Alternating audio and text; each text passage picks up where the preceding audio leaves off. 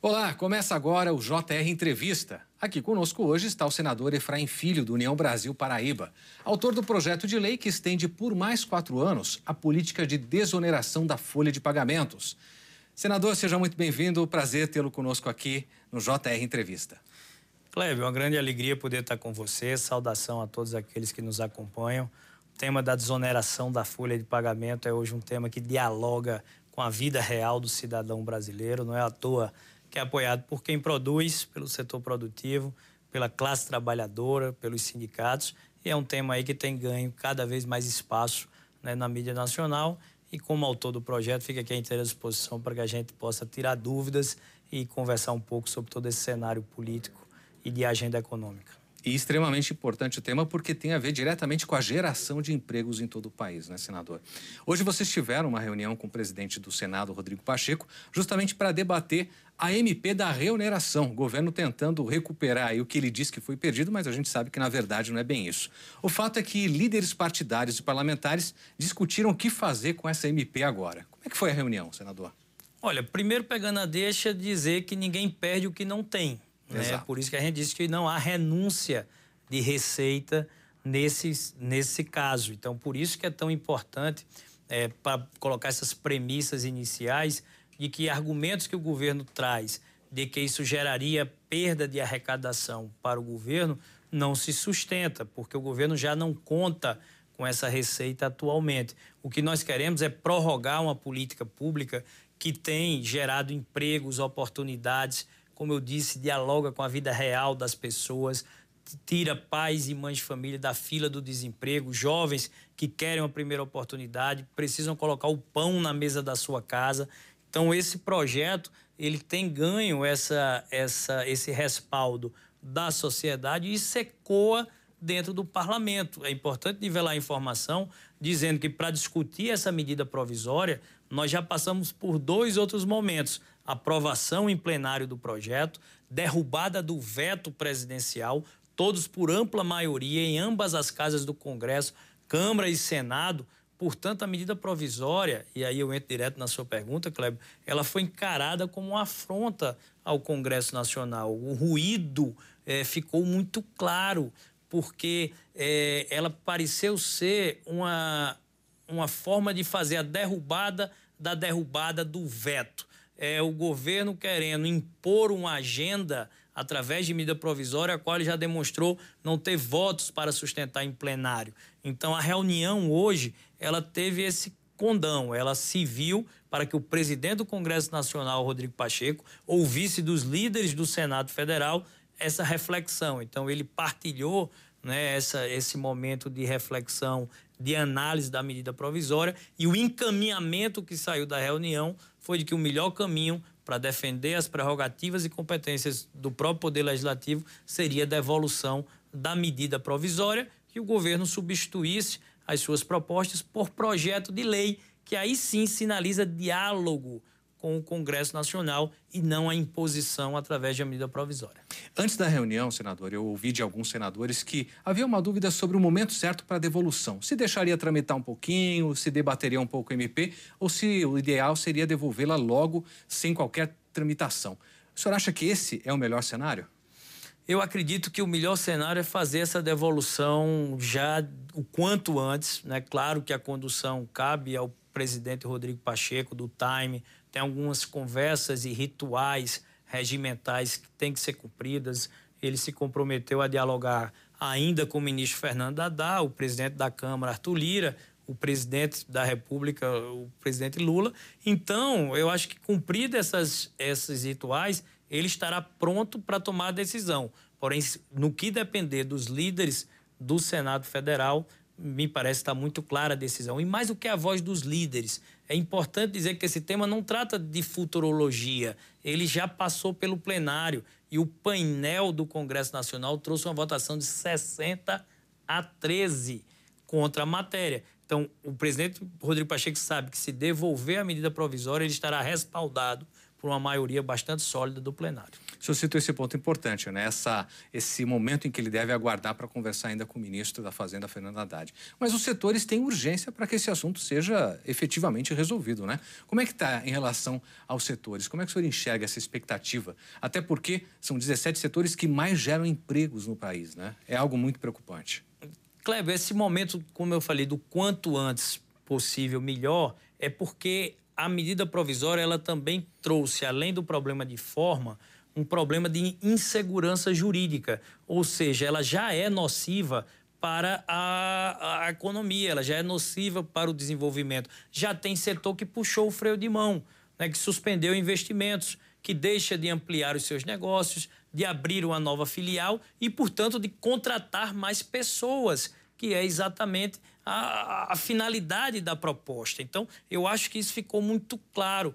É a devolução da medida provisória, ela, além de ser algo que fortalece o papel institucional do Poder Legislativo, assegurando as nossas decisões, ela também se reflete em segurança jurídica para quem empreende. E aí ele vai poder se planejar de forma mais tranquila. Porque o que é que nós conversamos com representantes dos setores? Eles disseram, ó, oh, Efraim, nosso papel vai ser trabalhar com o pior cenário. Então, enquanto a medida provisória estiver valendo, não adianta dizer que vai ter votos para derrubar. A gente vai sempre esperar o que é que vai acontecer. Se for devolvido agora, a gente ganha de três a quatro meses em investimentos e abertura de novos postos de trabalho. Porque, insisto, né, a, a, a desoneração da folha de pagamento, é, que é um nome tão árido, técnico, né, as pessoas. Como é que se traduz isso? É um projeto que faz para quem gera mais empregos pagar menos impostos. Exatamente. Ainda sobre essa reunião, é, senador, a gente sabe que o presidente Pacheco tem se colocado à frente desse assunto no sentido de, de tomar realmente a bandeira dos trabalhadores e defender a geração de emprego. Deu para sentir como é que ele vai é, se posicionar sobre isso? Não tem prazo para fazer essa devolução, mas o senhor acredita que vai ser de maneira rápida? Qual o seu sentimento em relação à postura do presidente? Olha, o presidente Pacheco, e aí é importante que a gente fale não apenas sobre promessas, sobre futuro, mas o testemunho é muito importante nesse momento. E desde o início, o presidente Pacheco, enquanto presidente do Senado, tem cumprido a risca aquilo que é o seu papel institucional. Né? Pautou a matéria, evitou ter desgaste ou ruído né, de estratégias do governo em postergar ou adiar uma decisão. O presidente Pacheco sempre procurou dar ao plenário a condição de decidir a matéria e a votação ela acabou sendo representativa de que o presidente Pacheco está correto. Então eu nutro né, uma expectativa muito forte de que o presidente Pacheco possa ouvir nessa reflexão da maioria dos líderes, fazer essa devolução da matéria a, da medida provisória ainda no recesso para trazer esse sentimento de segurança jurídica e dar ao governo, acho que é importante deixar sempre claro, Kleber, a oportunidade de trazer por PL, por projeto de lei, essas propostas de alteração. Ninguém é refratário a que o governo possa opinar, possa tentar aperfeiçoar ou modificar a matéria, mas que o faça através do voto. Né? O voto é quem vai legitimar, legitimar essas mudanças e não uma imposição através de medida provisória, que, para que o nosso telespectador entenda, a medida provisória tem eficácia plena e imediata. Projeto de lei, não, ele só vai valer a partir do momento em que for aprovado em plenário. A gente tem falado muito sobre a questão da geração de emprego, mas para você que está em casa ter uma ideia mais abrangente do assunto, não só os setores econômicos, mas também centrais sindicais defendem justamente que essa reoneração da folha uh, não prospere, justamente pelo que o senador acabou de falar, a insegurança jurídica, mas há também um aspecto de investimento no país, né, senador? Quer dizer, se não há essa segurança jurídica, qual é o empresário que vai investir? É, é por isso que eu digo que esse projeto ele é um jogo de ganha-ganha. Por isso que ele teve essa aprovação tão forte em plenário, mesmo tendo a resistência do governo. O governo ficou isolado nessa posição, porque ele é apoiado por quem produz, é apoiado por quem trabalha. Porque você, se você aumenta imposto, aumenta carga tributária sobre o emprego, você deixa o emprego mais caro. Contratar pessoas fica mais caro. Por isso vai existir o risco das demissões. Teve muita família que passou o Natal angustiada, porque a resposta imediata dos setores vai ser ou demitir ou fazer a substituição do empregado de carteira assinada, pessoa física, o pai mãe de família, o jovem que está tendo sua oportunidade, substituir pela automação, pela robotização, a inteligência artificial que está aí batendo a porta, né? a pejotização, que já é uma realidade. Então, por isso que me parece muito equivocada essa decisão do governo de tornar o emprego de carteira assinada cada vez mais caro para quem empreende. Isso inibe contratações e gera demissões. Então, é, essa, essa é a lógica do projeto. Ele é um projeto que facilita a vida de quem produz, porque reduz imposto, mas também ajuda quem trabalha a preservar o seu emprego, porque fica mais barato contratar novas pessoas, tirar pais e mães da fila do desemprego para com o suor do seu rosto colocar o pão na mesa da sua casa. Afinal, a gente costuma ouvir que o melhor programa social de todos é o trabalho. Senador, a gente já continua aqui o nosso bate-papo. Deixa eu lembrar você que nos assiste que é possível acompanhar o JR Entrevista na Record News, no portal R7, no Play Plus, no Jornal da Record, no JR 24 Horas e, claro, também por meio das nossas redes sociais. Senador, outro aspecto importante que muita gente muitas vezes não presta atenção é aquilo que afeta os municípios, né? Porque a gente tem o fator uh, da contribuição previdenciária e são muitos municípios. Em ano eleitoral, fica muito difícil de você tirar arrecadação. Como é que isso deve se encaminhar ali em relação à SMP e como é que vocês têm debatido esse tema? Importante essa observação, Cleber, porque a medida provisória, além do tema mais discutido, que é a desoneração dos 17 setores, produtivos, ela também traz dois temas. Um, a, é, a desoneração da contribuição previdenciária dos pequenos municípios, aqueles que estão abaixo de 142 mil habitantes. O outro tema é o PES, que é o programa que, no tempo da pandemia, serviu para é, dar alento ao setor de eventos. E é também um, um setor que foi muito atingido. Né? E, e, no bojo da medida provisória também traz esse tema do PES, que foi uma decisão do Congresso Nacional. Então, eles estão ali vinculados a esse debate. O dos municípios, especificamente, que você trouxe, ele, ele trata com a realidade de municípios que vivem ali muito de transferências municipais, ou perdão, transferências federais. federais. Eles, eles estão estrangulados com atividades essenciais, saúde, educação. Não vamos esquecer que, por exemplo, se procurou ter uma medida que é justa, como, por exemplo, o piso salarial do professor subiu, tem que se valorizar o magistério. O piso salarial da enfermagem, né, valorizar quem arriscou sua vida na pandemia para salvar as nossas. Mas essa valorização que é justa, ela traz também um, uma sobrecarga sobre esses municípios. Por isso que essa desoneração é importante para que você alivie o caixa das prefeituras, para que elas não tenham que sacrificar é, é, projetos e, e atividades essenciais como saúde e educação. O senhor tem acompanhado as discussões políticas. Haveria espaço para a discussão dessa MP? Como é que isso seria trabalhado no Congresso, numa hipótese remota dela ser é, levada adiante? Olha, a gente costuma dizer que na política é bom não tratar sobre hipótese, ainda mais de futurolo, futurologia. Mas, assim, é, já estaria se antecipando, pelos testemunhos, uma nova, uma nova vitória da tese da desoneração. Então, eu acho que é uma adesão também de se poupar o próprio governo. Né? O governo perdeu o timing dessa discussão, tá certo? A inércia, a leniência, a omissão não foi do Congresso. O Congresso passou um ano debatendo a matéria.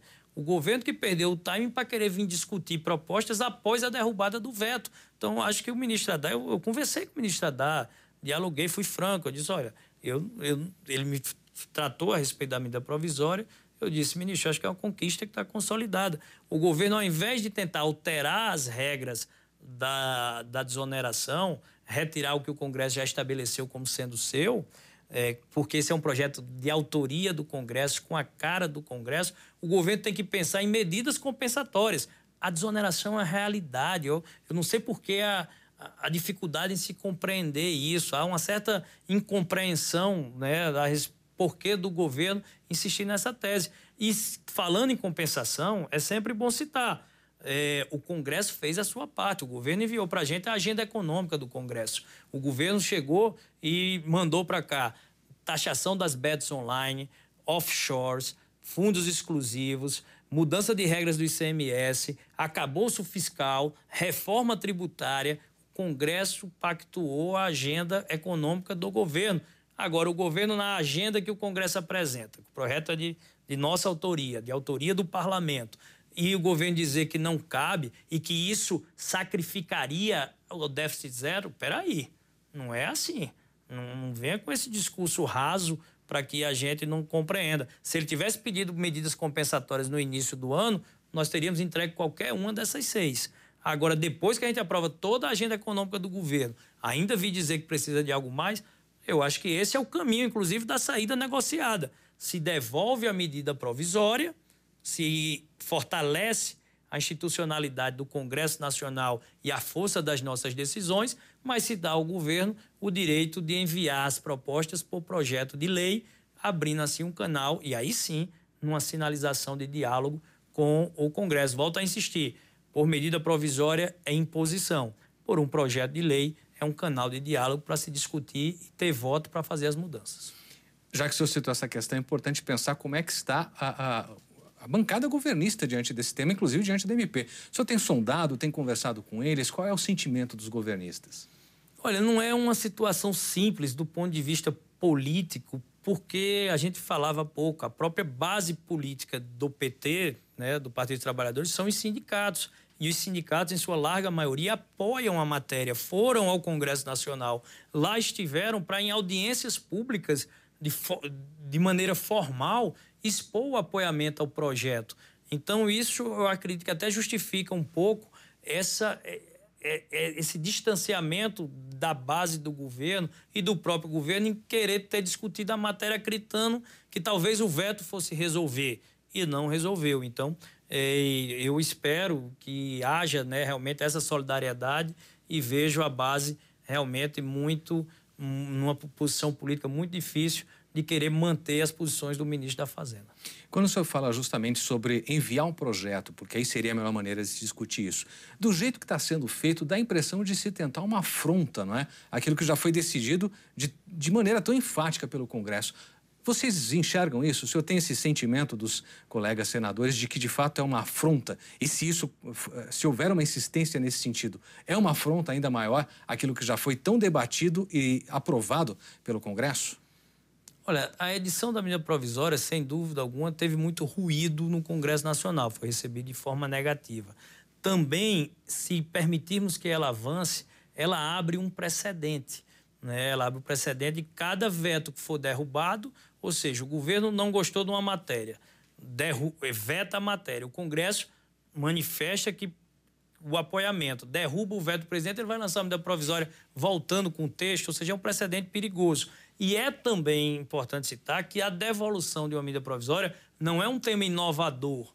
Já foi feito antes. A devolução total ou parcial da medida provisória já aconteceu em outros episódios. Então, acho que nesse momento, preservar as competências e prerrogativas do Congresso, a institucionalidade do processo legislativo, ou seja, para se discutir uma matéria legislativa, a prazo, a local adequado, a tempo, time e o governo perdeu esse time. Foi um ano de tramitação na Câmara e no Senado. Para se ter uma ideia, principalmente na Câmara dos Deputados, as lideranças do governo chegaram a orientar o voto favorável à matéria. Então, quer dizer, faltou inclusive diálogo interno, né, comunicação entre o governo. E o governo vinha dizer, porque em alguns momentos o ministro Haddad disse: não, mas não vieram nos consultar. É importante citar que no parlamento o governo se pronuncia através dos seus líderes. Existem líderes de governo colocados exatamente para fazer esse diálogo. Então, tenho certeza que não faltou conversa né, entre os líderes do governo e o Ministério da Fazenda. E é sempre bom pontuar, né, senador? Quer dizer, não é algo novo devolver uma medida provisória que não, não há de, se, de ser debatida naquele momento, como também não é nenhuma excepcionalidade se, se derrubar um veto presidencial, ainda mais diante daquilo que o Congresso já discutiu, né?